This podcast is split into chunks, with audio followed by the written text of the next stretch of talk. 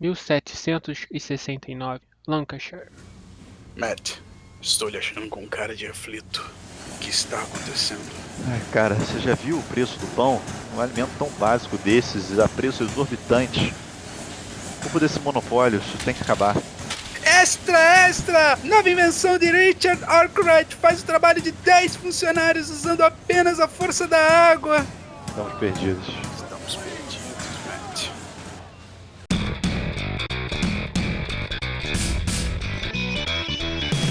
Fala pessoal, bem-vindos a mais um Pesado ao Cubo. O meu nome é Mário Medeiros e eu até gosto de jogos com temas macabros, mas quando o que é morto no jogo é a cor, o preconceito é forte. Fala pessoal, aqui é João Amaral e no final das contas, dinheiro é só uma ferramenta. Não, pera, é outro jogo isso. Não sabe nem que o que tá falando hoje. Fala galera, Cirus aqui. E vamos brincar de tabela de Excel na época que não tinha Excel ainda na Revolução Industrial. Olá pessoal, bem-vindos a mais um episódio. O episódio de hoje tem como estrela do dia o jogo Arkwright, um jogo aí um pesadão econômico, série dos econômicos onde você controla companhias, compra e vende ações, algo próximo aí de alguns outros que a gente já falou, mas que é diferente o suficiente, vale a pena a gente dar uma passada por ele. Lembrando aí que nosso primeiro episódio de podcast foi sobre City of Big Shoulders. A gente contrastou ele bastante com Arkwright, que ele pega a inspiração total nele e vocês vão ver qual é a preferência de cada um aqui. É, e a gente falou também já do 18xx e eu acho que o Arkwright também tem um pouquinho aí de 18xx, apesar de menos. Sim, sim. É, pouquinho. É, pouquinho, você.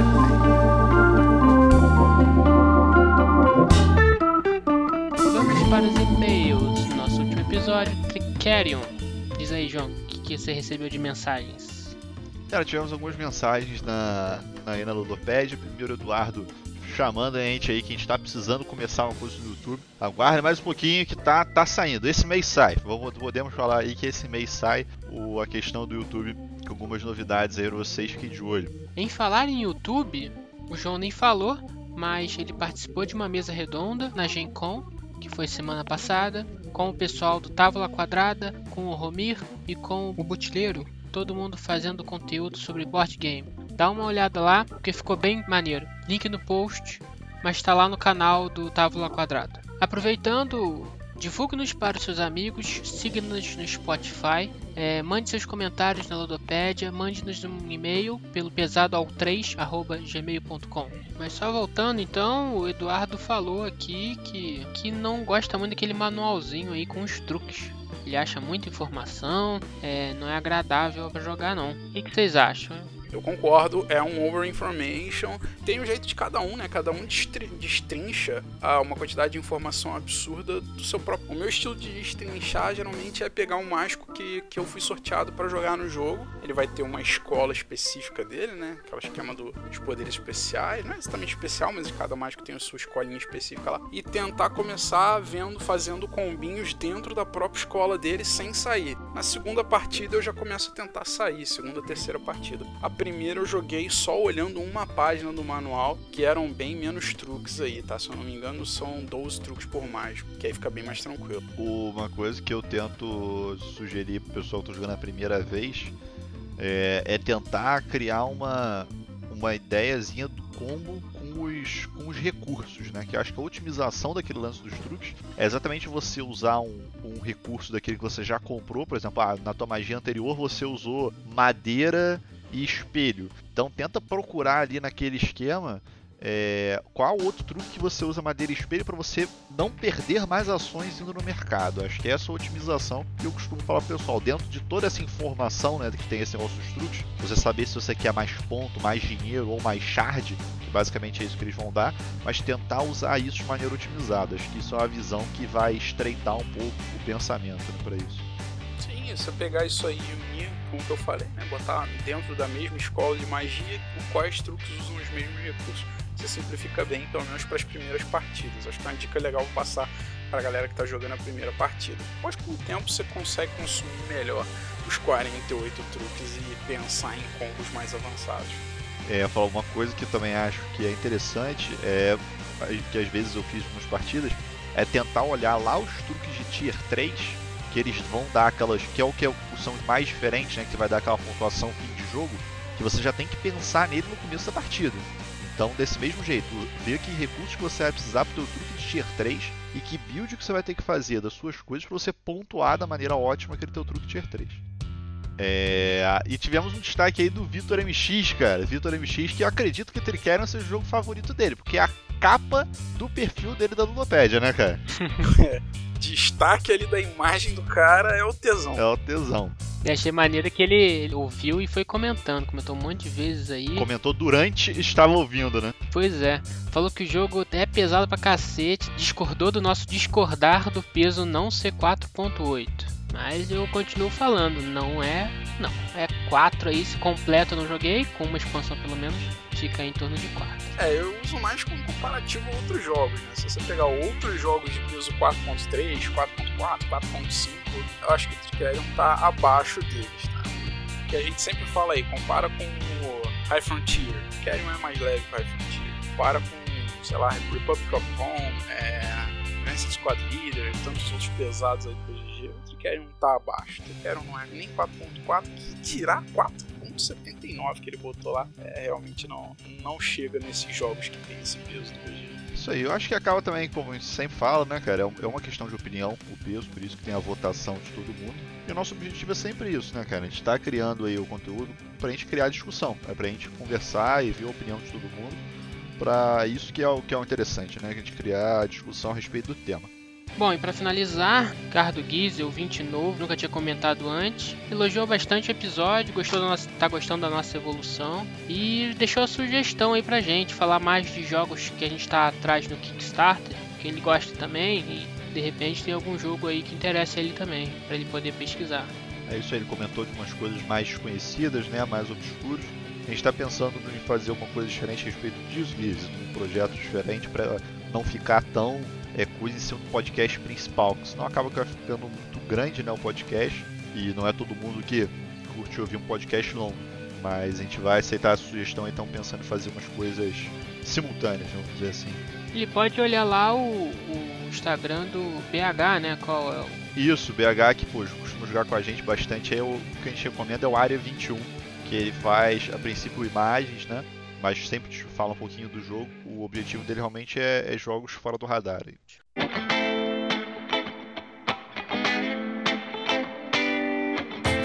E aí galera, que vocês jogaram de bom aí essa semana? Diz aí pra mim. O que eu joguei essa semana é um jogo um pouco mais antigo, um pouco mais.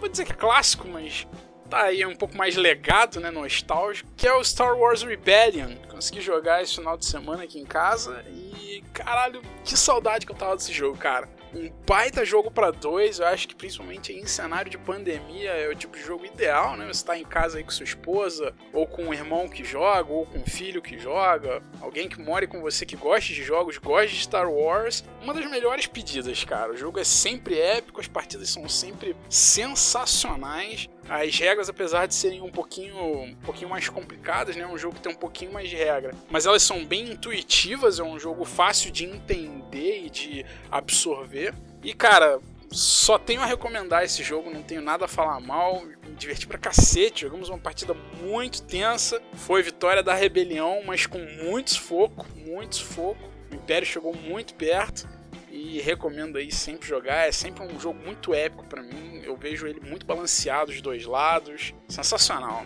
Não tenho muito o que dizer de mal dele. Inclusive lançado aí a versão nacional, a Galápagos lançou ele aqui, amplamente disponível. Procurei no Ludopedia, ele é fácil de encontrar. Cara, super recomendo para quem gostar do tema, para quem gostar de jogo de conflito, principalmente para jogo para duas pessoas, sensacional, cara. É, rapaz, sabia que eu comprei um também? Você tem um Rebellion agora? Os Correios tem. Os Correios têm um Rebellion meu. ok. muito bom. Cara, uma ótima aquisição que você fez, porque é um jogo muito bom. É uma, um dia chega, um dia chega aí. E a expansão, algo diferente dele? Não cheguei a jogar a expansão dele. Cara, então, eu joguei inclusive com a expansão, cara. E assim, ela não é das expansões que mais adiciona coisa em jogo, não. Não é aquela expansão must have. Então, a expansão ela adiciona é, um deck de cartas a mais para cada um dos lados, as cartas principais que a gente usa para jogar, né, no jogo geral. E ela adiciona o principal para mim da expansão, que ela adiciona de mais legal é o, o, combate. Ela muda bem o combate, adiciona dois novos decks de combate para cada lado, né, um de terra e um de ar. E a forma como você manipula esse deck, escolhe as cartas para jogar, é diferente da forma anterior. Mas de resto, ela é mais tranquilinha, adiciona uma unidade ou outra ali, algumas regrinhas foram alteradas para balanceamento, né? Mas não é uma expansão que eu digo que seja must have. Apesar de que se você tiver a oportunidade de achar ela barato, compre porque ela é bem legal. Mas adiciona mais objetivos, né? Imagino. Sim, adiciona também mais objetivos. Tem mais objetivos para a rebelião cumprir. É, eu fiquei também com essa sensação. Quando eu joguei o Rebellion há muito tempo. Quando lançou o Rebellion base, não joguei tantas vezes, mas eu fiquei com sensação que necessitaria de uma expansão para dar uma jogabilidade maior, umas coisas mais diferentes. É, o maneiro também das missões, né, dos objetivos, é que ela não. Você não troca o deck, né? Enquanto o deck de ações ali principais você troca, ou de objetivos você não troca. Você faz um mix and match embaralha e sorteia algumas de cada nível, né? Cada nível é um número diferente, não vou lembrar agora de cabeça, mas acho que são 5 do nível 1, 4 do nível 2, 3 do nível 3, alguma coisa assim. E você sorteia, então cada partida você vai ter objetivos diferentes. Isso é legal porque a rebelião não vai saber. Aliás, tipo, o Império não vai saber pelo que, que a rebelião tá lutando. Então, porque ela não sabe quais objetivos que tem. Enquanto que no jogo base você meio que pode prever o que o cara tá fazendo. E o senhor Joãozito? Então, seguindo aí na vibe que vocês gostam dos jogos obscuros esquisitos, joguei o The Cost. The Cost é o, é o próximo jogo a ser lançado aí pela Spielworks. Peraí. É uma empresa peraí. aí que eu gosto bastante. Vocês não, né? Vocês, é. Quem gosta de jogo esquisito, obscuro, e quanto mais amassada e feia a caixa, é o senhor. Vocês, vocês. Aí The Cost, na verdade, é um jogo que tá do Armando Canales. Eu não, acho que, se não me engano, é o primeiro jogo dele. Mentira, lançou também Conflict of Plants, mas aí é um jogo mais underground ainda. Se vocês olharem a arte, vocês vão me criticar.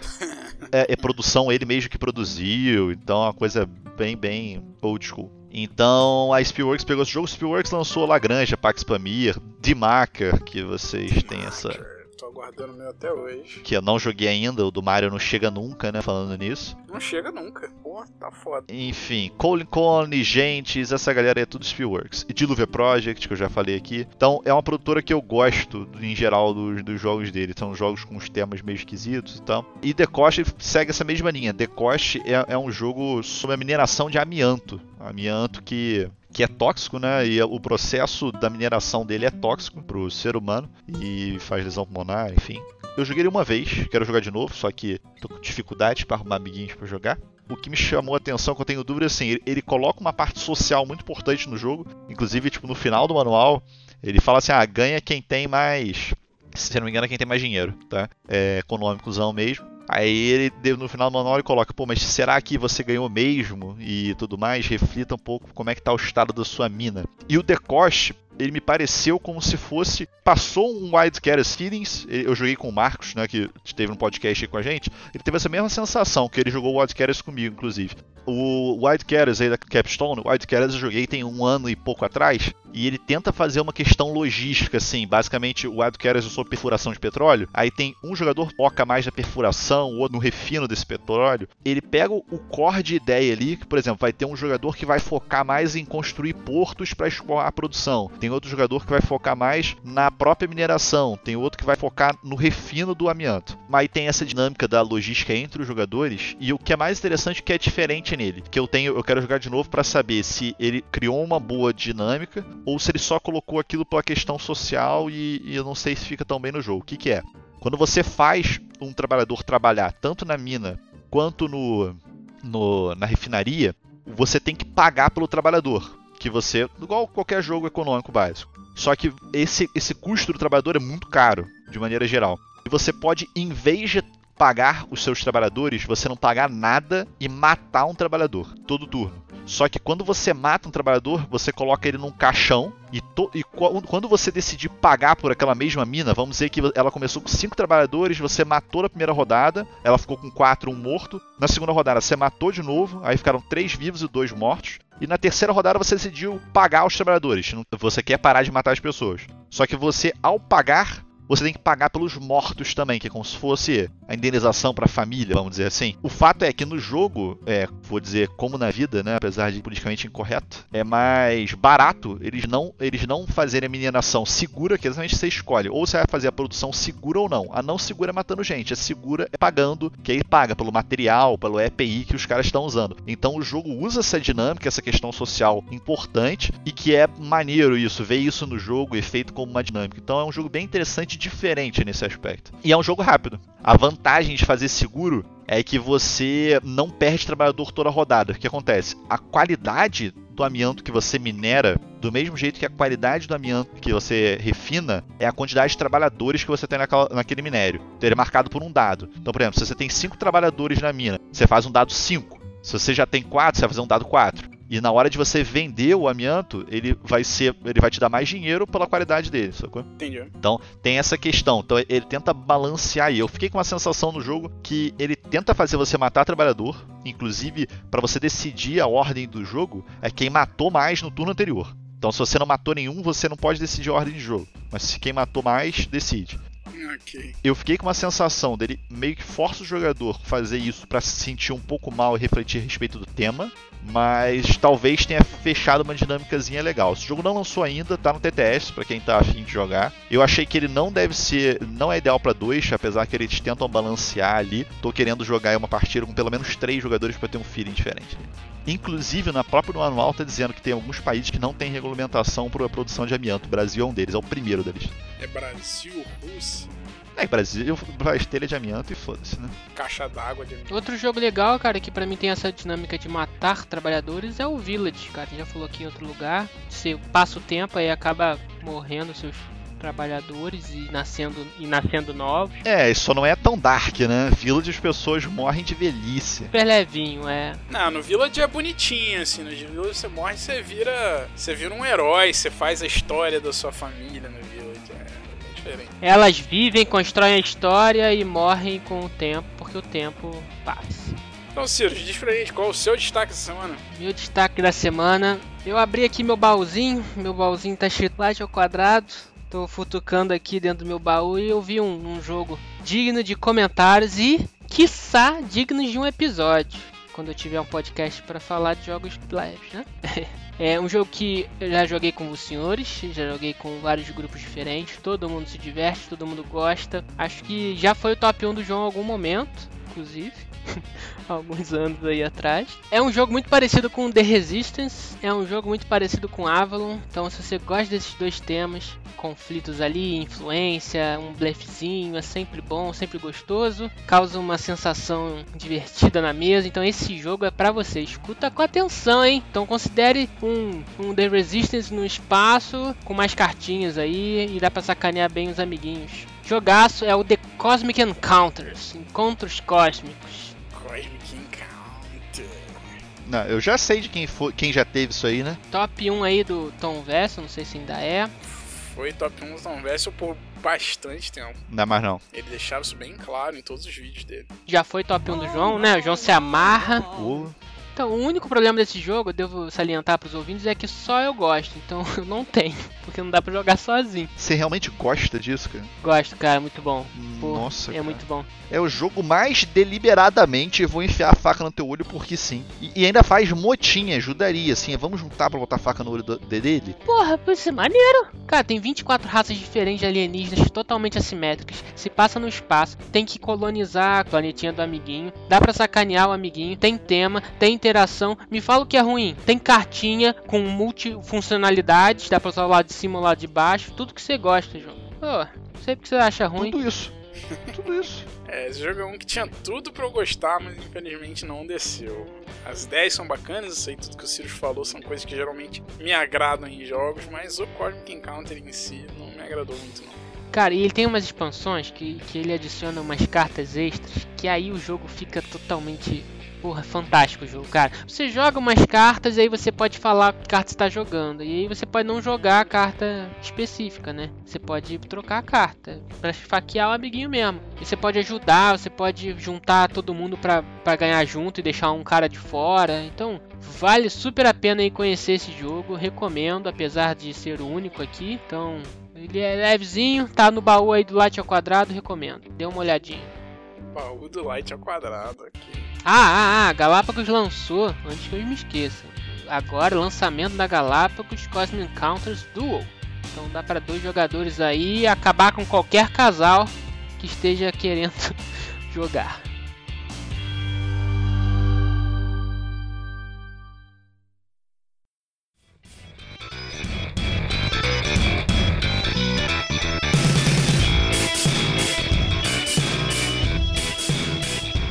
Vamos lá, pessoal. Chegou a hora da noite. Vamos falar da estrela do dia, o Arkwright. Então é um jogo aí que foi lançado em 2014, bem antiguinho. Ele teve uma edição, se eu não me engano, mais recente, em 2016, talvez 17, não vou lembrar. Um jogo do designer Stefan Stolz, lançado aí pela Capstone Games, essa edição mais recente, mas anteriormente lançado pela Spielworks. O artista é o Harold Lisk e é um jogo de 2 a 4 jogadores, segundo o BGG, de 2 horas a 4 horas. Desconfio um pouco que isso aí esteja abaixo da média. A gente já jogou partida aí de 6 7 horas desse jogo. Idades de 12 a mais, com peso 4.57. Vamos ao nosso clássico. Cirus, você acha que esse peso tá justo? Totalmente errado. Antes do peso, eu tenho que falar do tempo, tá? Esse tempo na caixa aí você risca com a canetinha quando você comprar e bota jogo de 6 horas. É uma hora de regra e 6 horas de partida. 6 a 8, né? Não, 8 não, não. Ele fecha certinho, acho que com 6 horas mesmo. Não, não, não, não. A gente jogou, a gente jogou ontem novamente, com três jogadores, ainda não tive o prazer de jogar esse jogo com quatro, mas com três jogadores, com tipo, a gente tendo que há muito tempo sem jogar, foi 5 horas e meia online. E sabe que o João pensa, demora pra cacete pra jogar, um saco jogar com ele. Foda jogar com o João, cara, é um inferno. É, o João. Mas 6 horas, galera. 6 horas é um jogo muito pesado no termo de tempo e no termo de explicação de regra, tá? E conta, né, cara? Detalhes de regra. Detalhes de regra. É. é o peso, cara, ele tá 4.57, né? Eu discordo bastante desse peso. Ele não é um jogo acima de 4,5, talvez um 4, tá? Eu não tive problemas para pegar as regras e jogar. Não chega nem perto de outros jogos que a gente já falou por aqui. É, ele tem muito detalhezinho peculiar ali de regras, tem que se atentar. Quem é o first player, que, quem paga o quê, que ação que vai te dar o preço cheio, vai te dar o preço dividido, que não sei o que, multiplicação, mas é continha. É, é só. Você pega isso rapidamente. Então esse peso, cara, eu discordo bastante. Acho que é o primeiro jogo que a gente vê aqui que eu discordo bem do, do peso. É, eu vou, vou concordar também um pouquinho com você. É, Arkwright, eu joguei a primeira vez provavelmente em algo próximo de 2016, então tem aí uns bons 4 anos a primeira vez. Eu lembro quando eu joguei ele, tipo, achei ele, porra, bem, bem pesado. Jogamos de amarelo, eu e você, na casa do Vitor, há muito tempo atrás. Foi quando o jogo lançou pela Capstone. Eu achei ele bem pesado. Tipo assim, me, me, eu tive realmente dificuldade de digerir e tudo mais. Tinha pouco tempo de hobby. Joguei, como eu falei, novamente para relembrar ontem com o Sirius Online. Eu achei ele bem mais fácil de digerir. É o que o Ciro falou. Ele não é tão difícil de complexidade de visualização das coisas ele é muito matemático. Provavelmente é o jogo mais matemático que eu já joguei. 18x também é, cara. Depende aí da versão. Sim, 18x também, 18x também, mas é, o 18x a diferença é que a matemática do 18x é um pouco mais dependente de muitos de outros fatores. Assim, acho que, sei lá, a matemática do Arkwright para mim agora, ela parece uma matemática muito clara. É. é. tipo assim, quanto que eu gasto, quanto que é o meu custo, quanto que eu vou gerar fazendo isso aqui. A matemática dele para mim se tornou muito mais clara do que teve ali há seis anos atrás. Continuo achando que é um jogo pesado, acho que é acima de 4, não tenho dúvida. Só realmente não sei se aí 4 e acima de, de High Frontier, por exemplo, não seria. Eu acho não, que realmente não, não. por um 4 e 2. Way abaixo, muito abaixo.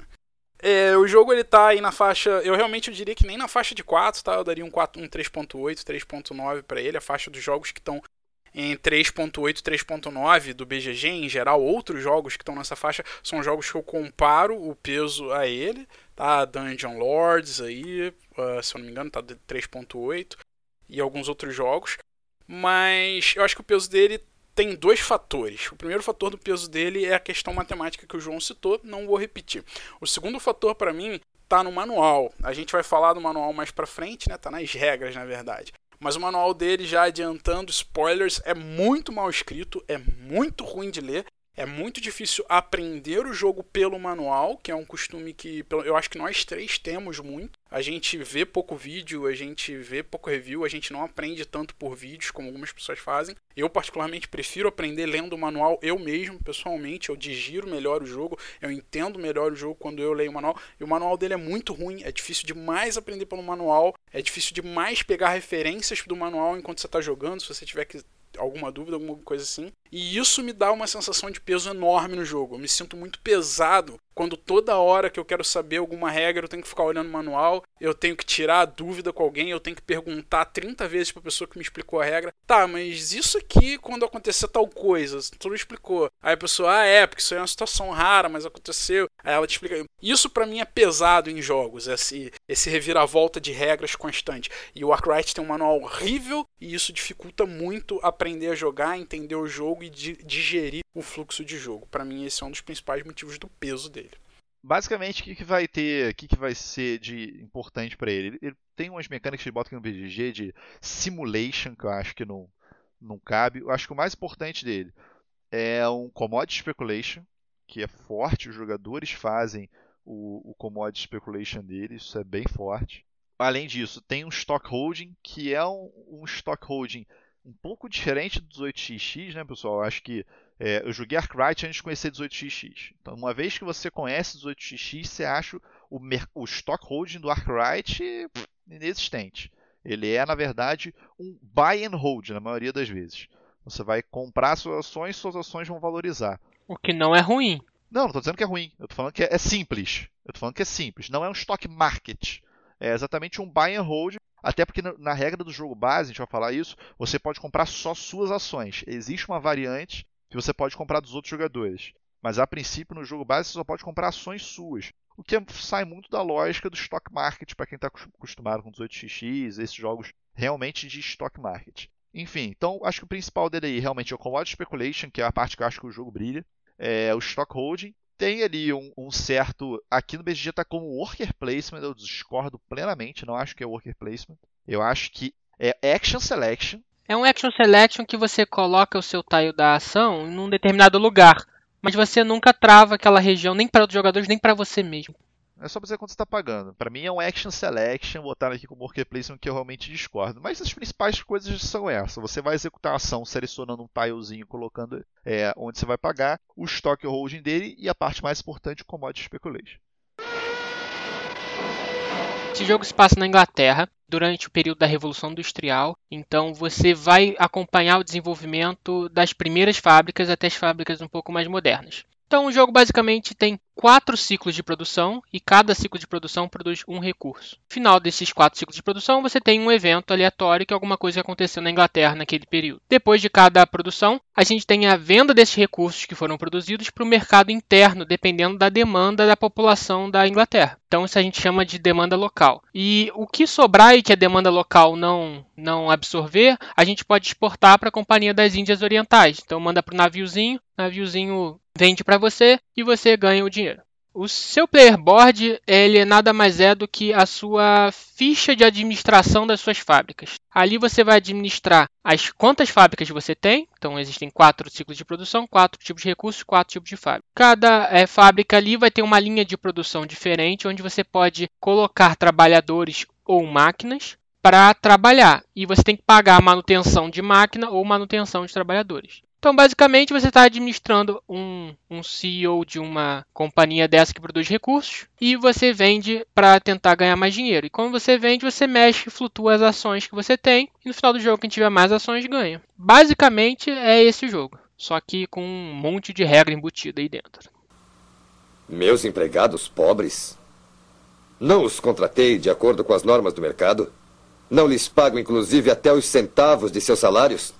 Mas, João, me diz aqui, cara, como é que você convence alguém a jogar Arkwright? Porque, na minha opinião, o tabuleiro dele é mais um monte de planilha junta dentro de um tabuleiro só. Se você descobrir, você me conta. Porque este é o jogo, já vou adiantar, que eu mais gosto, que eu tenho mais dificuldade de jogar. Mais que Feudon? Com certeza, muito mais que Feudon. Que isso? Eu, eu acho que tá na lista dos jogos que eu mais gosto, que eu mais tenho dificuldade de jogar. Provavelmente é o top 1. Para mim, Arkwright ele tem o melhor sistema de demanda e de commodity speculation em um jogo de tabuleiro. Eu não conheço nenhum jogo, é hora que, tipo, eu gosto muito de jogo econômico, eu procuro jogo econômico. Eu não conheço nenhum sistema de demanda e de commodity speculation como Arkwright tem. Você pode até não gostar do jogo, mas jogue para conhecer esse sistema. Bom argumento, mas eu tenho um argumento diferente, hein? Ó, eu falaria assim, ó, se você quer abrir as portas do mundo das primeiras fábricas, essa é a sua chance. Se você quer criar talheres em escala industrial, aperte os cintos e embarque no Arkwright. Se você quer viver aquela era de ouro em todas as pessoas acham legal colocar crianças para trabalhar e entrar embaixo de chaminés, ter uma jornada de trabalho de 20 horas, não se aperte, você pode jogar Arkwright e ser esse terrível empresário. Não que tenham crianças no jogo, mas aí tua imaginação vai longe, né, meu jogo? Ah, cara, era industrial lá no começo, é isso aí, velho. uhum, Você é tá um bom. cara deplorável que tá aqui não ganhar dinheiro. É, capitalismo opressor. Quem convenceu melhor, Mário? Eu ou o João? Ah, com certeza a sua descrição é muito melhor. Obrigado. Eu jogaria o seu jogo, o João não. Então, João, me explica como é que funciona isso aí. Como é que funciona o capitalismo opressor? Primeira coisa, cara, Arkwright existem três modos de jogo. O jogo vem com três manuais, tá? Vem o Waterframe, o Spinning Genie e o Player Book. Mas depois vão entrar para que serve cada um deles. O fato é, na caixa do jogo, ele vem com um manual de duas versões. Uma versão mais fácil, que é a Spinning Genie. Por que mais fácil? Ela não vão ter os navios, como o Sirius falou, mas eu vou falar mais detalhes. Ele não vai ter como se fossem as tecnologias, que são os Variable Player Powerzinhos que você tem. E ele vai ficar só com o core do jogo. E o Waterframe é com tudo que tem. Existe ainda uma outra versão, que é, se não me engano, o nome Spinning Mule. É, esses nomes são todos invenções da era industrial londrina, tá? Em inglesa. E o Spinning Mule foi uma versão oficial lançada num fórum no BGG, que é meio que um meio termo entre os dois. É a versão que você coloca os navios, mas você não coloca as. Eu estou chamando de tecnologias, mas são os desenvolvimentos, que são os Variable Player Power. ok? Então, primeiro, é essas definições do jogo. Minha recomendação, jogue o Waterframe. É o, o jogo como é feito para ser jogado. É, essa variaçãozinha, cara, eu não vejo como tecnologia, eu vejo como. É um Variable Player, né, cara? Não, tá, mas tematicamente, João, vamos falar aqui temática, a gente tá falando da Revolução Industrial. Você tem contatos, então os seus contatos te permitem coisas melhores. Então é isso que eles são. Eles são. Sim, é, é o teu, é o teu contador, é o teu investidor na bolsa, é um monte de coisa. São pessoas que você contrata. É o cara que é fiel e quer comprar sempre de você. é, são seus contatos, eu acho. Como é que vai funcionar o fluxo? Eu vou falar do fluxo do Waterframe, tá? que é o jogo completo. O jogo, na verdade, ele vai acontecer em seis anos, de 1760 a 1810, sendo que o primeiro ano, 1760, é um ano de setup, em que os jogadores vão fundar as duas primeiras fábricas e vão decidir quanto de dinheiro vão começar. Isso eu acho já uma dinâmica interessante no jogo. Tem que ter um pouco de experiência para conseguir fazer isso. Você começa com 15 papéis seus, 15 ações suas. Cada ação vale 10 de dinheiro. E você escolhe no jogo quantas ações você quer começar e quantas você quer vender, dessas 15. Que aí vai definir o teu capital inicial que você vai ter que pagar pela fábrica que você está acabando de fundar e fazer as ações no jogo. Eu acho isso bem interessante. É, isso eu achei sensacional. Eu acho essa dinâmica sensacional, cara. Começar sem dinheiro, que jogo você começa sem dinheiro, né? E essa você começa com ações, eu que ganho o jogo, e você tem que se desfazer de ações para conseguir dinheiro para começar a jogar e comprar coisas e vender coisas. É um investimento inicial. É, o maneiro é como se fosse um, como se fosse um leilão, né, cara? Você, quanto você quer pagar de pontos de vitória para começar em dinheiro, que não valem pontos de vitória no final do jogo. Fica uma dinâmica legal. Abrir de mão de ponto para ganhar ponto. É quanto você precisa, né, para você fazer rodar as coisas. É, e é interessante, essa decisão já é uma decisão muito importante no jogo. Porque pensem o seguinte, como o Sirius explicou, existem quatro tipos de indústria: a indústria de comida, a indústria de roupas, a indústria de cutelaria e a indústria de lamparinas. E essas quatro indústrias vão jogadores vão competir entre elas. Cada jogador começa com duas indústrias. Então, a escolha de qual indústria você vai começar é muito importante, porque senão um jogador vai ter o monopólio, por exemplo, e outros dois jogadores vão estar competindo nas outras duas indústrias. Então, essa escolha já é uma escolha muito importante. Por isso que, inclusive, ela é determinada como um round no jogo inteiro. Tá? É, Faz parte dessa decisão. Isso é bem legal também, porque se tá monopólio, você bota o preço que quiser, né? O preço do seu good, do seu recurso, ele vai ser definido por você, jogador, né? Então, se você é o único que produz, mete preço lá no alto e você vai vender.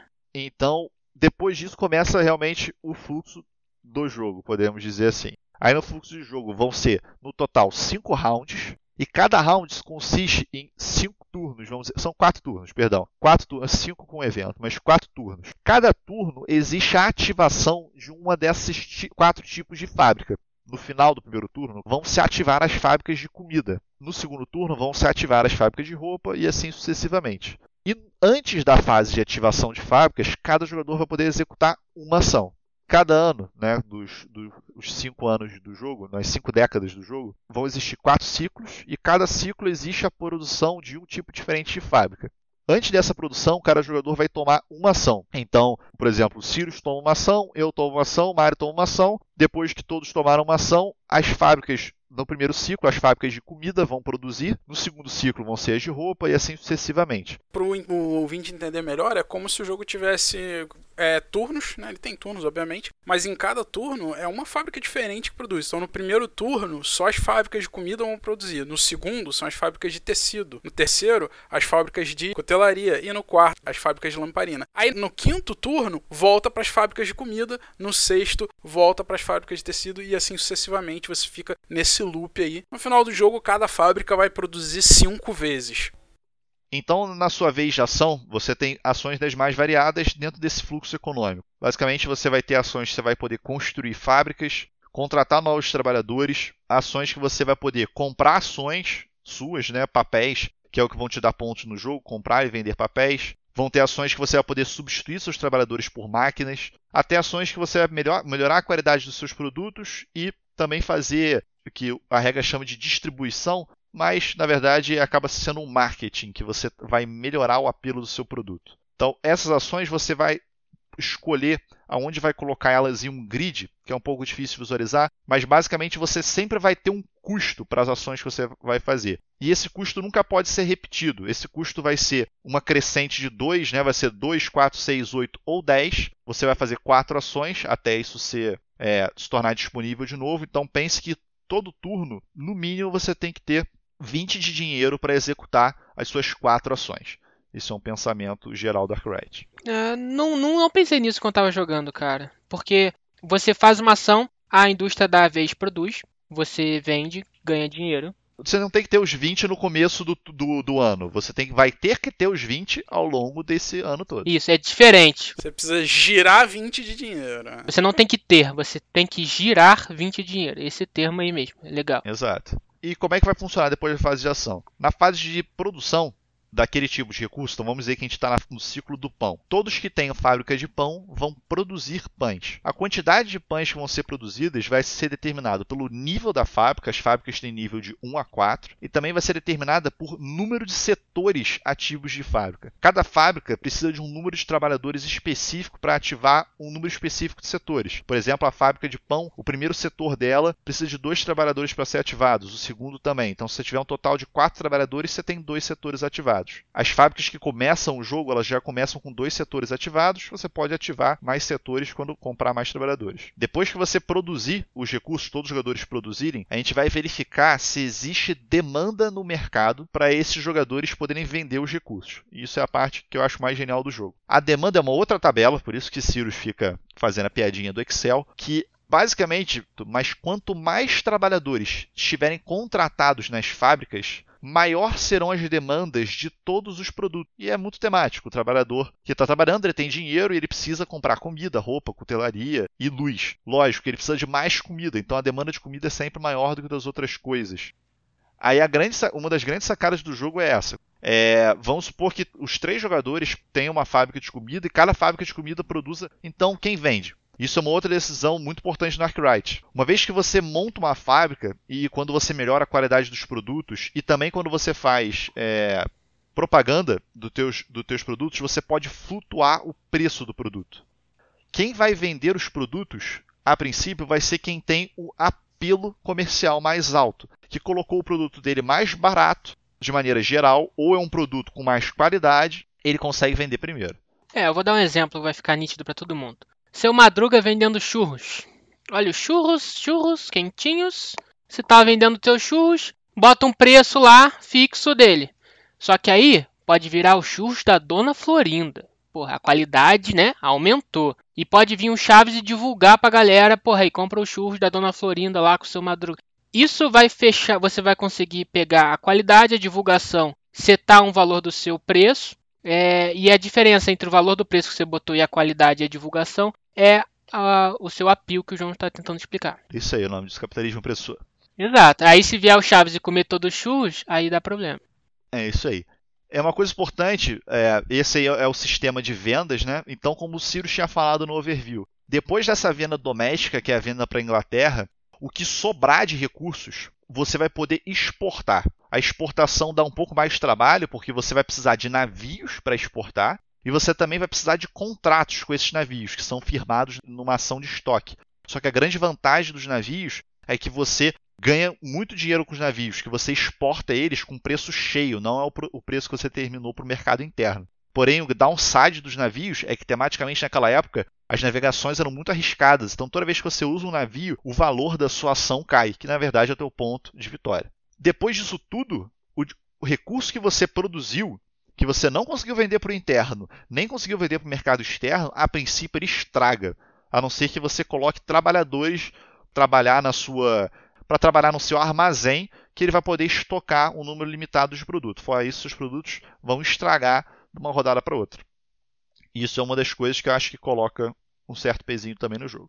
E também tem a etapa de pagar trabalhador, né? É, essa é uma dinâmica que eu acho realmente sensacional. Eu nunca tinha visto em outro jogo. É, na verdade, só tinha visto em um outro jogo. Que não é um bom jogo, que é o, o Lords of Waterdeep. Tem no Lords of Waterdeep isso? Na expansão tem um determinado item que você pode pegar, uma caveirinha, para você pega de uma pool comum e quanto mais pessoas pegarem, maior o preço daquilo fica no final do jogo, que vale ponto negativo. Então você pode pegar quanto você quiser, cara, e vai fortalecendo suas ações. Mas quanto mais gente pegar, mais penalidade você vai ter no final do jogo. Então aqui é parecido. Você tem quanto mais trabalhadores disponíveis no mercado de trabalho, mais é, barato eles vão ficar, porque você tem um monte de gente. Quanto menos pessoas no mercado de trabalho é, desempregadas, mais caros os seus caras são.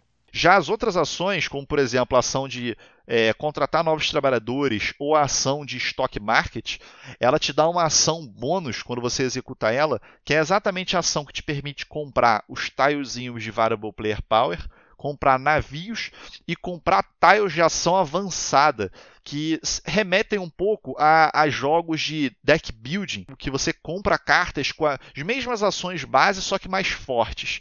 Esse é o mesmo esquema. Você vai fazer, por exemplo, a ação de construir máquinas do mesmo jeito que a outra, só que elas são mais baratas. Ou você vai fazer ação de publicidade, só que ela mais forte.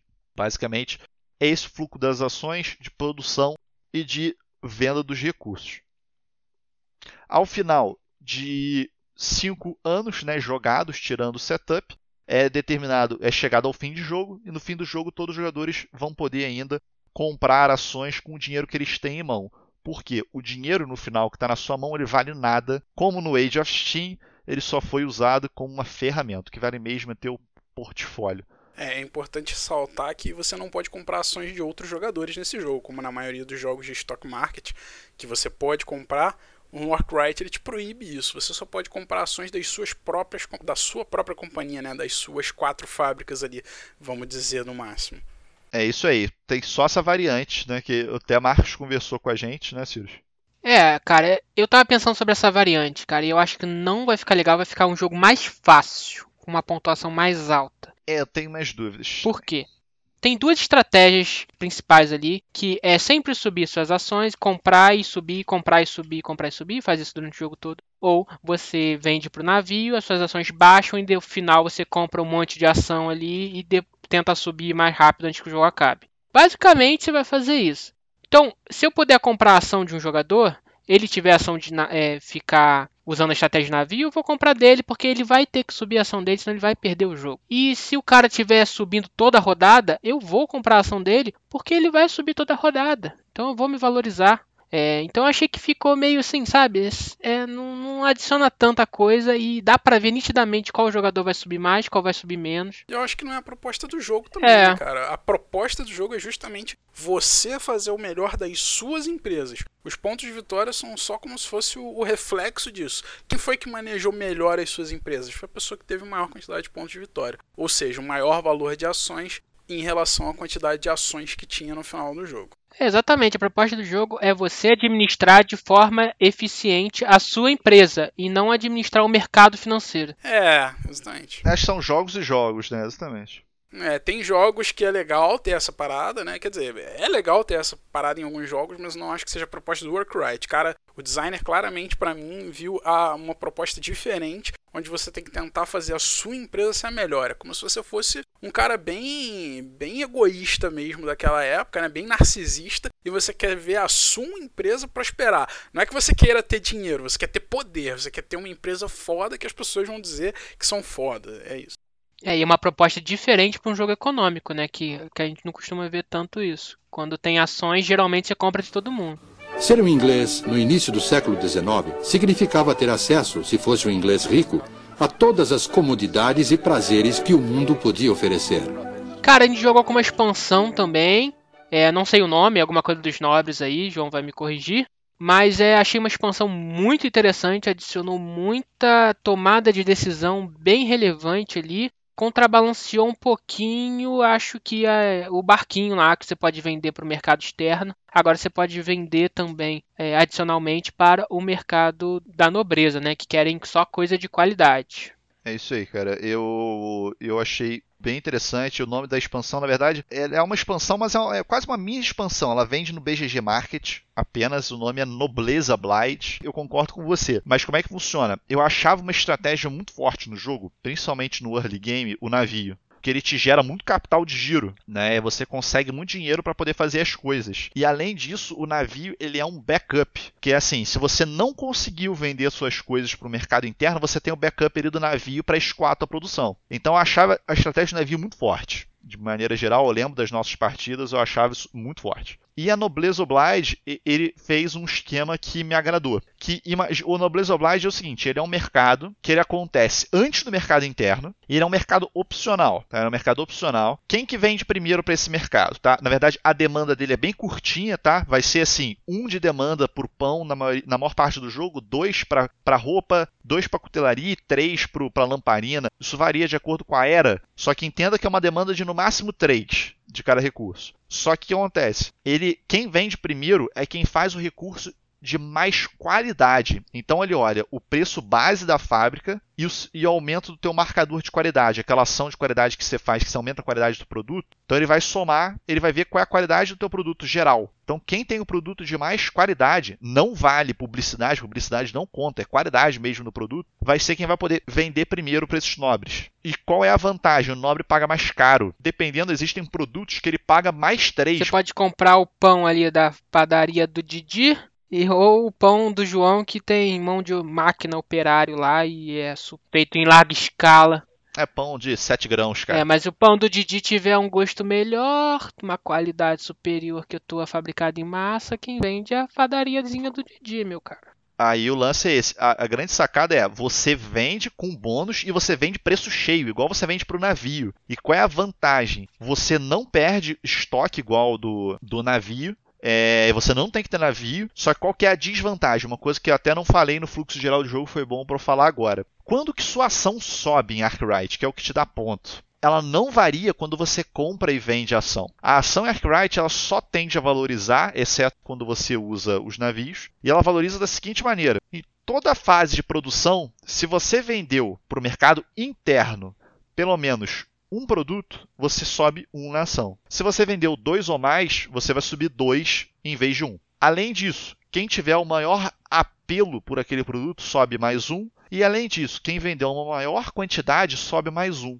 Aí que essa expansão fica interessante. Por quê? Você pode querer vender ela para o preço cheio para os nobres, só que a venda dela não conta para essa venda que aumenta o valor da sua ação. Então sua decisão é, pô, vou querer vender para o nobre que vai me dar mais dinheiro, só que aí eu vou estar tá dando oportunidade de outro jogador tá ganhando os pontos ali de quem vendeu mais, por exemplo, que é o que realmente dá ponto no jogo. Então, na verdade, eu acho que ele me deu uma opção de capital de giro, que eu tinha necessidade do navio. Eu, por exemplo, o jogo que a gente jogou ontem, eu fiz nenhum navio, consegui jogar sem navio, coisa que normalmente não consigo fazer. Tá, mas o navio não era tão necessário também antes, entendeu? Eu conseguia jogar sem navio. É assim, eu não achava que tinha que fazer uma estratégia forte, mas ter um navio de backup eu achava importante. Entendeu? É, eu, eu acho que navio não é obrigado a ter, não. É, você consegue jogar sem ele. Na época que eu joguei sem essa expansão, eu não senti essa necessidade tão grande de ter navio, não. Acho necessário pra caralho. Ter pelo menos um. Você consegue vender se você tiver estabelecido contrato para aquela venda. E aí você precisa gastar três ações para conseguir cumprir um contrato. E se você não cumprir, você perde muito ponto no final do jogo. Muito ponto mesmo. Então, não é tão forte É, assim. os novos parecem ser interessantes, cara. Trazer uma nova, um novo ar de rejogabilidade aí, que é uma das coisas que eu tenho certo receio no jogo, da rejogabilidade dele. Bom, Mario, e a arte? Que troço horrível, mano. Puta que pariu, desculpem o palavrão, que jogo feio. É um dos jogos mais feios que eu já vi e eu particularmente tenho um sério problema com jogos dessa cor que eu não sei definir, essa cor bege. É pastel. Esse cor de burro quando foge, esse tan esquisito, essa cor morta, essa cor de enterro, velho. É, cara, isso é carvão, cara. Revolução Industrial em Londres, cara. O ar da região era dessa cor. É, ah, é claro, todo mundo se vestia assim naquela época, né? O mundo era bege. As pessoas olhavam pras árvores e viam bege nas árvores. Não tinha árvores, cara. Não tinha árvores. cor de burro quando foge. Os cachorros na rua eram todos cor de ru- burro quando foge. Você ia numa loja comprar um adereço pra você, era cor de burro quando foge. E tudo era cor de burro quando foge. A sua cama era cor de burro quando foge, o mundo era cor de burro quando foge. Isso me lembra inclusive um filme, não, lembro, não vou lembrar agora o nome do filme. Não é burro quando foge, não, pô. Deve ser, né? Repetiu 20 vezes. Porra, de um filme começa todo cinza, mas aí ao longo do tempo o cara vai começa a enxergar as cores. O filme começa preto e branco, Não, você tá falando de A Lista de Schindler. Não, não. É um filme que começa preto e branco, aí tem um personagem, não vou lembrar o nome agora. Mas aos poucos o personagem, conforme ele vai ganhando conhecimento, ele vai enxergando as cores. Então a primeira coisa que ele consegue enxergar a cor é uma maçã. Ele vê o vermelho da maçã e ele fica maravilhado. Caramba, não é cinza? Como assim? Aí o cara fala: Ah, nem tudo é cinza. Você vai conhecer as cores. Você vai ver as cores conforme você for melhorando o seu espírito. Sei lá. Tem uma, parada religiosa por trás do filme. Não lembro o nome do filme agora, mas é isso, né? Revolução Industrial era tudo bege. Aí conforme a gente foi evoluindo a ciência, a gente foi enxergando cor. É esse troço horrível. Mário, Londres, Revolução Industrial, só chaminé de carvão, tudo preto em volta. Londres não tem sol, Londres é só nublado. A Inglaterra é só nublado, é frio, é tudo opaco. É a cor do jogo, meu cara. Cor do jogo. Se fosse um É. jogo passado no Brasil, teria duas fábricas, no máximo. e teria um monte de corzinha, pô. Não, mano, o jogo não tem cor, o jogo é morto. Ele podia muito bem ser preto e branco. E eu acho que seria mais bonito se ele fosse preto e branco. Cara, uma coisa que me incomoda é o tile de desenvolvimento, influência, não sei, aquele variation player power lá que o João falou. Ele tá dizendo ali resumidamente o que, que ele faz. Você olha no manual, tem um texto gigante falando o que, que ele faz. E a gente jogou errado ah, uma determinada ação dessa porque tava escrito um negócio no tile e aí quando a gente vai ver a fundo lá na regra, cara, não é exatamente aquilo que deu a entender. Tem uma página. Incomoda bastante, inclusive, cara. É assim, a arte gráfica dele eu acho fraca. É um jogo antigo, né? Apesar do, da arte. Antigo seu anos. Tem Não, muito antigo jogo de eu 2006 que Tá na arte gráfica muito melhor. 10 anos antes. 2014, né? Tão antigo assim não. Enfim, o design gráfico dele eu acho fraco de maneira geral. Não é um design gráfico problemático no sentido de te dar informações erradas, mas realmente ele te deixa de dar informações, como o Cyrus falou. Principalmente os tiles de desenvolvimento. Eles, o problema é que assim, tem muita regrinha que ele não consegue condensar tudo ali. E ele tenta, né? O problema pra mim não é nem que não conseguir, é tentar sabendo que não Sabendo dá. que não Eu dá. não tenho problema com jogos, por exemplo, da Fantasy Flight, que você tinha um determinado token e não tinha nada no token, Tolkien, você realmente tinha que ir num player aid, numa folhinha à parte, cada jogador recebia uma, e nessa folhinha tinha todas as ações, tá? Eu lembro aqui, por exemplo, do War of the Ring. War of the Ring é um jogo que os dados são ações, né? E não tem nada de escrito no dado ali o que aquela ação faz. Mas cada jogador tem a sua folhinha com todas as ações dos dados. Eles não é. tentaram, pelo menos, fazer uma coisa idiota. O Arkwright tentou, eles tentaram condensar uh, um parágrafo de informações num tile de, sei lá, 3 centímetros por 3 centímetros. Isso não faz o menor sentido. E aí acaba passando uma informação um pouco errada ali, interpretação dúbia, e aí pode causar um erro no jogo. Então, é, aconselho a usar o manual, cara. E não tem folha de referência para todo mundo, que é pior. Não, porque a folha é um manual inteiro, né, cara? Então... É, mas se você quiser ver, o outro estiver vendo, fica aquele negócio que ele dá um time escroto da espera de um ver, do outro ver, o que, é que vai fazer. E não tem poucos tiles, tem uma porrada de tile. Tu vai querer ver todos, aí o outro cara vai querer ver todos, aí o outro cara vai querer ver todos, aí vai passar 15 minutos, tu vai esquecer, tu vai querer ver todos de novo, aí o outro cara vai esquecer, vai querer ver todos de novo. É um inferno. E aí cara. que entra a parte do manual, né? Porque você. O tile tá naquela seção em que o tile se aplica. Então eu não tenho uma listinha dizendo o que cada tile faz, né? Então você tem que caçar essa informação num dos três manuais. É, assim, realmente. Um três não, na verdade você joga com dois. É, eu concordo com o Mário a respeito da organização do manual dele. Tá? É, eu não acho o entendimento das regras pelo manual tão ruim, assim como o Mário falou, não me incomoda tanto. Eu acho ruim, eu não acho bom, mas principalmente o que eu acho pior nele é a consulta durante o jogo. Eu acho que assim, o manual tem que te ensinar de maneira fácil o fluxo do jogo. Eu acho bem ruim. E também ele tem que ser um, uma coisa consultiva fácil. O problema é que assim, é, cada coisa está num lugar, esse estágio de desenvolvimento, por exemplo. Teoricamente tem todos eles no player book, que é como se fosse um adendo ali, um apêndice. Só que tem alguns que são referidos no manual normal. Então você só vai entender realmente como é que ele vai ser utilizado no manual normal. Então ele está explicando a regra, em vez de ele acabar de explicar a regra, ele quer botar a exceção no meio da regra. Então isso eu realmente acho ruim. E como é um jogo com muita exceção de regra, muito detalhezinho, eu acho que poderia a própria arte do manual, ele poderia chamar atenção para algumas coisas. Ele, apesar de ter bastante exemplo, ele tem bastante imagem no manual. Isso não, não acho que tem pouca não. Eu acho que dentro do próprio texto ele não diferencia muita coisa. Ele poderia fazer um destaquezinho melhor pro texto, alguma coisa assim. Depois que a gente jogou, eu li o manual. Eu vou falar bem rapidamente. É, a gente leu, eu li o manual depois que a gente jogou, porque eu fiquei em dúvida em algumas ações que a gente fez, algumas situações ali que eu queria confirmar se era isso mesmo. É, era isso mesmo, a maioria das coisas. Só que ele, ele segue um fluxo de leitura uh, que você consegue entender o que está acontecendo e ele vai inserindo várias coisas de outras ações que não é que você está executando que podem influenciar naquela particularidade ali que ele está discutindo. E aí você não consegue mais consultar porque não está escrito. Você está falando uma ação de estoque, só que na ação de estoque tem uma ação secundária que, sei lá, é pegar um, um development. Aí você. É, e aí ele descreve isso numa parte racional, só que quando você pega um development, você pode acabar fazendo outra coisa também. E aí essa outra coisa está ali naquela etapa. É isso que dificulta. Só que essa terceira coisa que ele está descrevendo também se aplica em outro lugar lá na frente do manual. E ele, cara, fica uma salada assim. Eu não gostei muito também não. Mas para ler na primeira vez, você tem um fluxo ali de raciocínio decente. Uhum. Bottom 2, segundo pior manual que eu já li na vida, ele só perde pro manual do Republic of Home.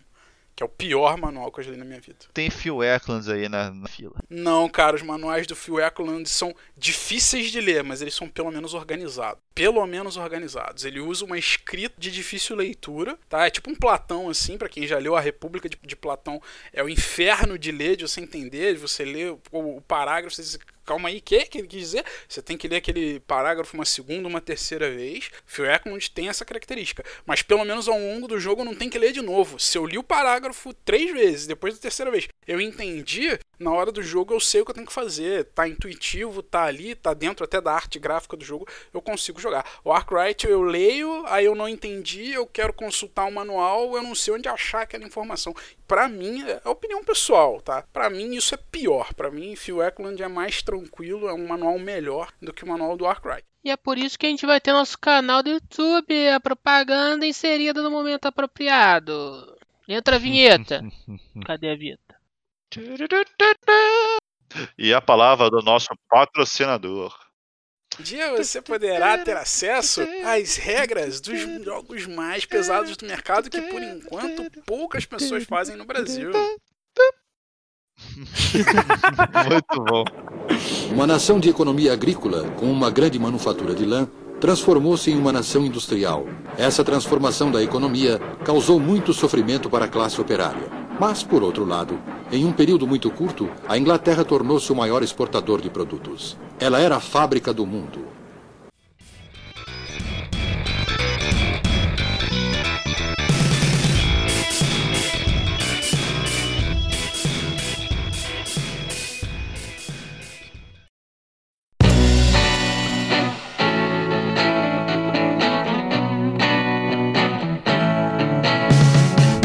Considerações finais, jovem João.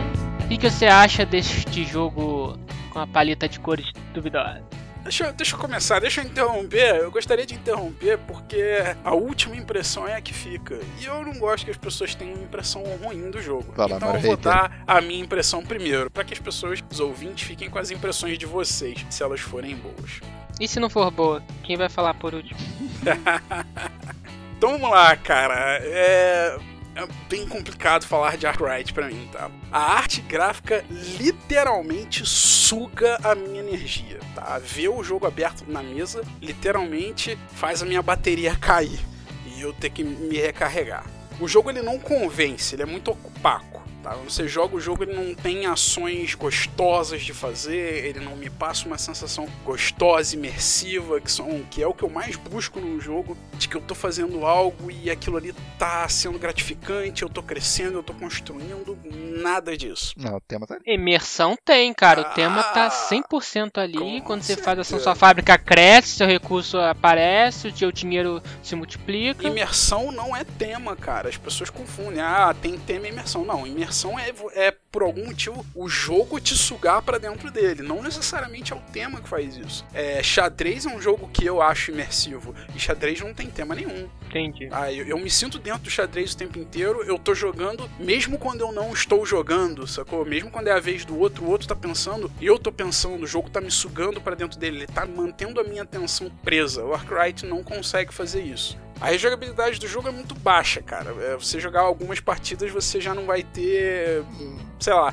Tudo bem, eu joguei ele só três vezes, e pra você ver, na terceira vez eu já tava achando ele repetitivo. Não sai daquilo, são as mesmas fábricas, você produz mais ou menos os mesmos combos, vende mais ou menos das mesmas formas, e até as jogadas em que cada um vai fazer, você consegue meio que prever com certa antecedência. Ah, o fulano vai fazer tal coisa porque ele vai querer vender tal coisa, o outro fulano vai tentar impedir, aumentando o appeal dele. Meio que você consegue prever o que os outros jogadores vão fazer em certos pontos, e eu não gosto disso, eu tive muito essa sensação. Comparado com outros jogos longos e pesados que eu já joguei, eles conseguem capturar uma magia e excitação, tá? E, e imersão. E o Arkwright simplesmente não consegue.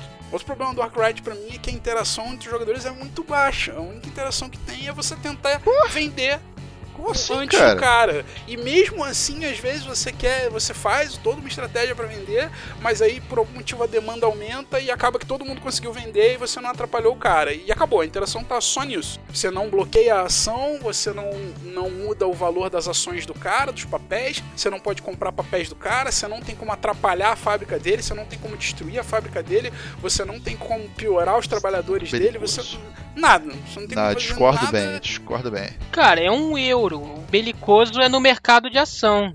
Não, não, não, não, não, não. Não vem com essa de euro, porque tem euro com muita interação. Agrícola é um euro com interação pra caralho. Stone Age é um euro com muito mais interação. Eu tô falando de um, de um, de um mínimo de interação. Não, tem muita interação, cara. Isso me permita discordar e falar sobre eh, bastante. Então, assim, cara, tudo no Arkwright é. Tirando os eventos, que são um detalhe, são informações na mesa.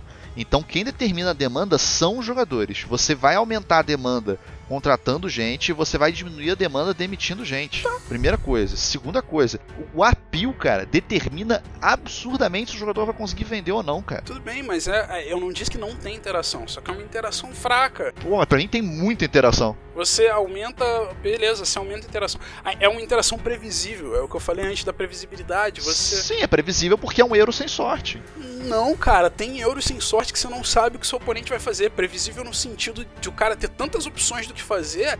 Boas que você não sabe qual delas ele vai seguir. Nessa aqui você tem duas, três opções, as decisões dele são pacas, elas são esquisitas, ele não tem realmente decisões ricas. Tem bastante decisões tomadas, mas elas não são ricas. Como o cara não tem muitas decisões é, fortes a se tomar, você sabe qual é a mais óbvia, e isso para mim é um pouco sem graça. Eu sei que meus oponentes vão, sabe, vão fazer, eu consigo prever matematicamente o que é melhor para o meu oponente fazer. Mesmo em, em euros determinísticos sem sorte, isso não é verdade. Na maioria dos outros que eu jogo, na maioria dos, dos outros que eu gosto, tá? E eu consigo citar aí, por exemplo, Antiquity, que é um que a gente já falou aqui. É um euro, zero sorte, onde teoricamente você poderia prever tudo, mas não dá, porque você não sabe se o cara quer construir o dump, se o cara quer construir a faculdade de filosofia, se o cara vai tentar fazer uma mina de ferro ou de ouro. Não dá, mesmo ele sendo zero sorte, porque o cara tem uma decisão para tomar. Nesse aqui ele tem uma decisão fingida, né? Finge que tem uma decisão. Você tem que escolher entre a ação que vai te dar um ponto ou a ação que vai te dar 20 pontos. Qual você vai fazer? Porra, caralho, você vai fazer a que te dá 20 pontos. É óbvio, eu sei, você sabe, é fácil prever.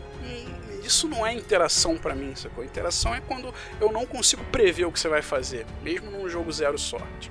O que eu acho é o seguinte, você não, não pode. Acho que tem que comparar propostas. Você não pode comparar a proposta no food chain do Antiquity, que a árvore decisória é muito mais ampla ele é mais amplo, são jogos que eu considero jogos melhores, ah, porque a árvore dele é muito mais ampla. Dentro da proposta da Arkwright, a árvore é menos ampla, mas ainda existe curva decisória. Mas a minha reclamação é essa. Minha...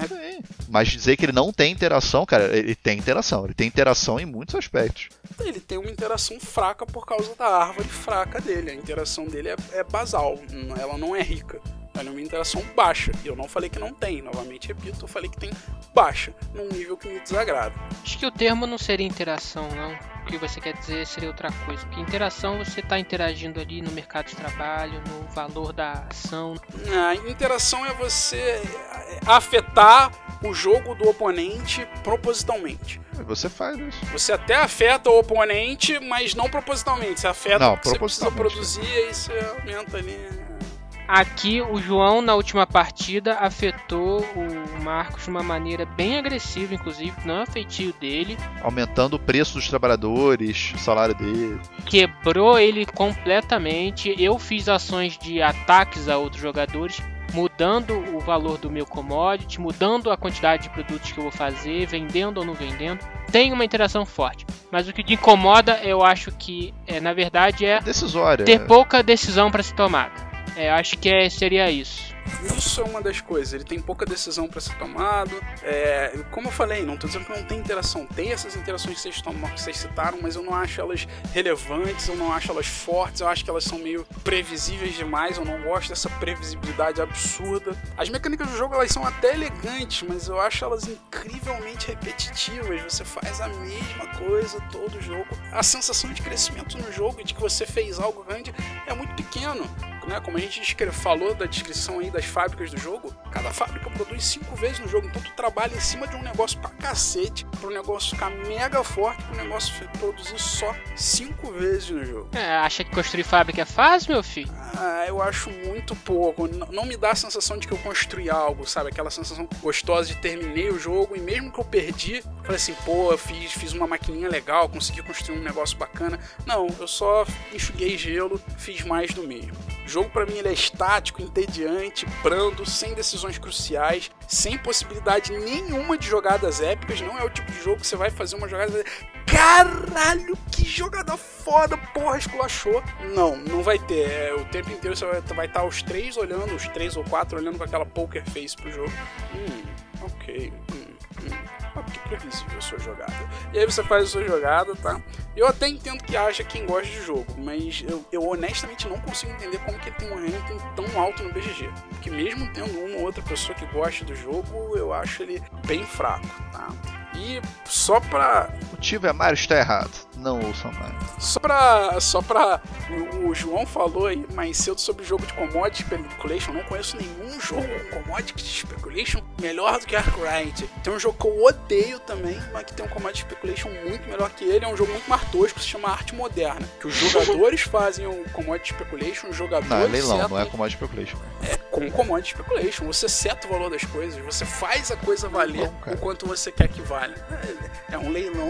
O, o, teoricamente, o Arkwright é um leilão, se você quiser dizer não. assim. Você pode dizer, ah, quem vai, quem vai botar o valor mais barato para vender primeiro? vai funcionar como Não. leilão. Ah, eu botei um mais barato. Porra, Não. vou botar dois mais barato que o Mario pra vender primeiro que ele. Não, cara, um commodity speculation claramente é alguma coisa que você vai variar o preço e aquilo vai ser vendido. O, o arte moderna, você é leilão, é, é para fazer set collection. Você varia o preço pra ser Hum, vendido. diferente. A arte moderna você vai E não tem set É um collection. jogo de leilão, cara. O protótipo do jogo de leilão, arte moderna. Cara. Sim, é, é- é um leilão de commodity speculation.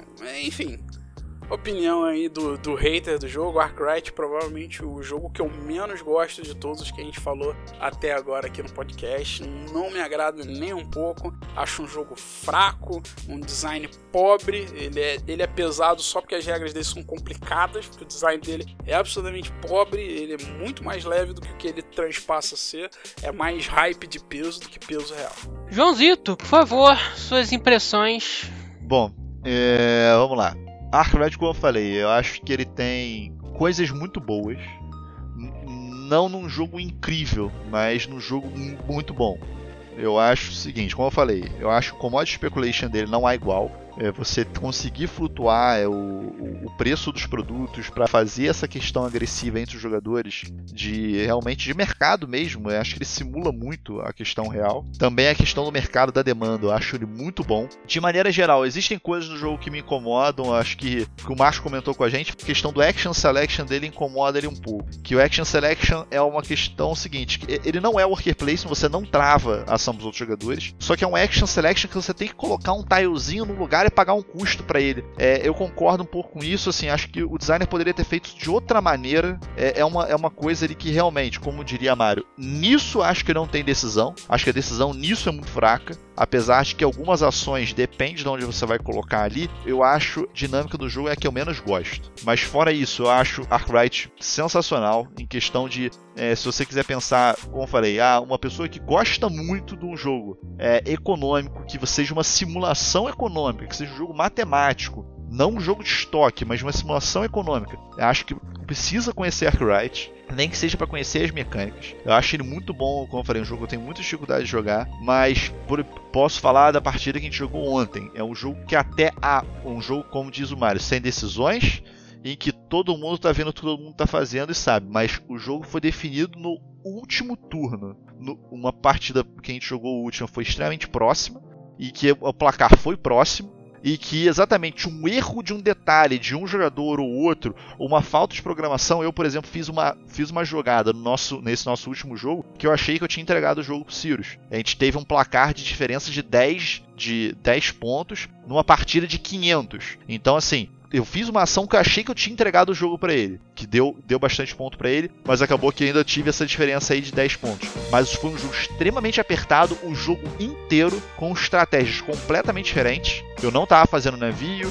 Sirius estava fazendo navio, Marcos também tava fazendo navio, é, e que continuou apertado o jogo inteiro, o tempo todo eu tendo que fazer aquela tensão da conta. Não, cara, eu preciso bloquear eles aqui de alguma maneira para eles não venderem e para ele poder desvalorizar a ação dele. O tempo todo eu tava ligado, diferente do que o Mario tem a do jogo. O tempo todo eu tinha que estar pensando, o tempo todo eu tinha que pensar nos meus outros dois oponentes para ver o que, que eu podia influenciar neles, para porque o placar é muito próximo, um jogo de que os jogadores jogando num nível legal. Então isso torna Arkwright para mim muito bom. E mostra a matemática fechadinha do jogo. né? Exatamente, e a matemática dele é muito fechada. Dois pensamentos pra ter. Não joga Arkwright pensando que é um jogo com uma mega árvore decisória, tipo um Food Chain ou um, um antigo. Também não joga Arkwright achando que é um jogo de estoque, como um 18xx. Porque senão você vai estar achando que tá faltando coisa no jogo. Arkwright eu acho que ele chega a ser elegante.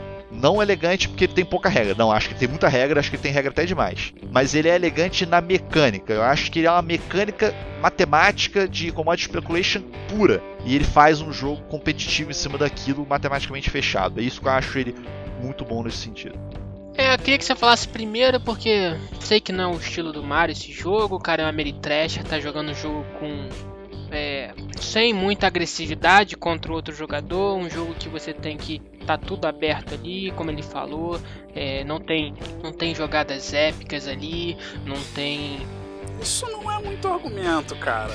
Tem euros que tem isso. é aquilo que mantém o Mario animado com o jogo que que é essa essa Power Play. imersão, né, que ele falou. Eu tô no meio termo entre vocês dois, nesse sanduíche gostoso aí que são nós três. é, que é. Eu também não, não acho um jogo sensacional, magnífico. não acho que essa tabelinha, né? Mais uma das tabelinhas do jogo, que é botar o tile da sua ação ali e pagar aquele custo da região que você colocou, seja algo penoso, seja algo desnecessário. Acho que tá ali por um motivo que funciona razoavelmente bem. É, ele, você tem que pagar um custo a mais toda ação que você faz, mas se você pagar uma ação, você pode pagar ela mais para executar a ação mais forte. Então cumpre seu papel bem. Eu acho que Action Selecting que tem esse fator. Não via, não vejo outra forma de ter sido executada. Então funciona. É, o tema está muito bem ali dentro. O, tema do jogo tá nas suas decisões e ao contrário do Mario, eu acho que você evolui sim na sua administração, você vê as coisas crescendo, mas não é de uma maneira gigantesca, né? Até porque você não vai dominar a Inglaterra inteira com a sua indústria. Você vai ter ali no final uma quantidade de ações razoável, um market share determinado e é isso aí. Você só evoluiu, criou um negócio do zero até um patamar relevante dentro da sociedade. Acho que o jogo se propõe a isso, ele executa isso muito bem executado. É, ele é feio, eu acho o tabuleiro uma aglomeração gigantesca de tabelas, então você poderia jogar muito bem isso sem um tabuleiro, com planilha de Excel. Isso me incomoda um pouquinho. Mas as mecânicas ali, as tomadas de decisão e as maneiras com que você consegue agressivar em cima de um jogador para tentar se defender ou tentar fazer com que ele não pontue tanto, tudo está dentro da proposta inicial do jogo. Me incomoda um pouco a quantidade de regras e detalhes que tem que não, ah, para mim não tinha necessidade de tanta coisa assim, cara. É uma determinada ação você vai ganhar o preço cheio da fábrica, outra você vai ganhar o preço que você se determinou do seu produto. Aí a outra você vai ganhar igual a qualidade mais o valor da fábrica. Enfim, isso Pô, eu acho que tinha que ter uma maneira mais simples de executar, mas a matemática realmente está fechadinha ali. Eu acho que não. As coisas são apertadas. Você pode vender ações para ganhar mais dinheiro, você pode vender coisas para ganhar mais dinheiro é um jogo justo, né? Não acho que não é tão apertado assim, mas ele a matemática dele é, é, justa dentro do seu cobertor. Não fica com o pé sobrando, mas também não fica com o corpo todo a, ao léu. Então acho que é isso, cara. Não é um jogo para mim, tá? E você ouvinte que gosta mais de Ameritrasher, segue a onda do Mario. O feedback dele eu acho que vai se encaixar bem com o que você pensa. Se você for um cara mais euro, assim, acho que o João, a opinião dele vai cair bem para você acho que seja questão de Ameritrash euro, não, cara. Acho que é, é, questão de gostar de jogo mais seco. Tem muito euro que tem tudo isso que eu falei, que eu gosto pra caramba. Eu gosto pra caralho de Antiquity, é um dos meus jogos favoritos. Eu gosto pra caralho de Tsukeri, um dos meus jogos favoritos. Os dois são euros, cara. Eles, e eles têm tudo isso que eu falei que o Arkwright não tem. Então não é uma característica de euro. Eu acho que vocês estão fechando a cabeça de vocês, assim, fechando a visão de vocês. É mais a questão de ser jogo seco. Não, não é, não é que é euro, é que é Mario você não gosta de jogos que tem isso que você falou que esse jogo tem. Todo jogo que tem alguma dessas proporções, você reclama exatamente desses fatores. Entendeu? É uma característica sua como jogador é, não gostar desses fatores específicos. Tem poucas ações, tem poucas decisões, então isso incomoda você. Faltou, faltou ele falar das poucas ações, pô, ele não falou. É, pois é. Que é também um tem isso no jogo. É, porque eu acho que esse é o fator que menos me incomoda no jogo. Tu vê como que ele tem Tem só, cada jogador acho que faz só 20 ações, ou você toma 20 decisões no jogo inteiro. Apesar de 20 parecer um número grande, se você pegar qualquer outro jogo, você joga isso aí, você vai ver que na maioria dos jogos você toma algo em torno de 50 a 100 ações fácil. Assim. Isso é um número muito baixo para mim. Assim, é, eu acho que aí é a falta de sensação de crescimento, sabe? Eu não cresci nas minhas decisões, então só 20 é muito pouco. É, eu acho que não é um jogo para todo mundo, tá? Definitivamente não é um jogo para todo mundo. É um jogo pesado, sim, é um jogo muito interessante com viés diferenciado nessa parte de ações. É, eu não conhecia nenhum jogo também é, financeiro que tomava ações do jeito que ele faz, né? O stockholder não é especulatório e é um jogo de administração de empresa. Então vai com essa cabeça, com esse pensamento quando você for jogar e saiba que é uma hora de regra, um manual não muito bem escrito e seis horas de jogo e que vai divertir é, muitas pessoas, mas não é um jogo para todo mundo, tá? Então tenha isso na cabeça antes de você chamar alguém para jogar. E se quiser jogar, me chama, porque eu já vi que esses dois eu não consigo. Vai divertir, não. Muitas pessoas vão gostar dele. Se divertir, ninguém vai. É, é um jogo que tá, entra naquela categoria do Kylos para mim. É um jogo. Eu vejo o valor, eu vejo que ele é bom, mas eu não, não me divirto jogando. Tem jogos que, infelizmente, não é isso. Factor. E aí eu, eu prefiro não jogar. Sim, eu vou jogar eventualmente novamente Arkwright, um dos favoritos aí do João. Vou jogar, mas vou esperar aí seis meses pra jogar. Não vou querer jogar, por jogar amanhã e tal. Pô, o Mars eu jogaria agora se me chamasse. O Mars muito mais fácil jogar de novo. Ah, pelo amor de Deus, se você falar com o Mars é ruim, eu já fecho esse podcast, não falo mais nada. O Mars é um euro bom, com bastante interação, muitas decisões, muitas ações, temático, imersivo, não entediante. Olha só que legal. E tem uma cor viva.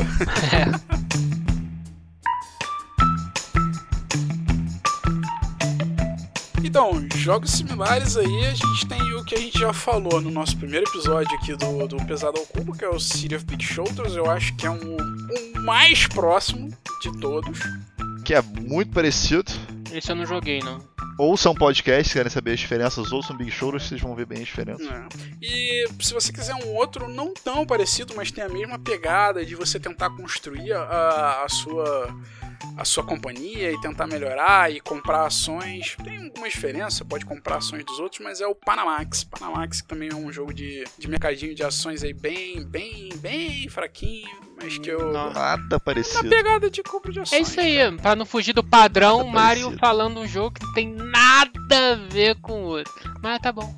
Eu acho que assim, se quiser fazer mais, falar mais de ações, é o que eu tava explicando. Quer um jogo realmente foca no mercado de ações, joga um 18xx. Quer um jogo com mais árvore decisória, joga um Food Chain. Então acho que vai por aí. Só um destaquezinho para não esquecer, esse ano 2020, o Ristaus, ele anunciou aí o Arkwright The Card Game, que estou inclusive com um hype elevado, porém ainda não temos muitas é, muitas notícias a respeito, tá? Mas tá programado para ser esse ano. Não sei se vai lan- lançar aí na S Digital, o que é que seja. Mas olha só, Mária, pelo menos a capa tá com uma artezinha renovada, meu jovem. Tá um pouco mais viva, né? Eu vi isso.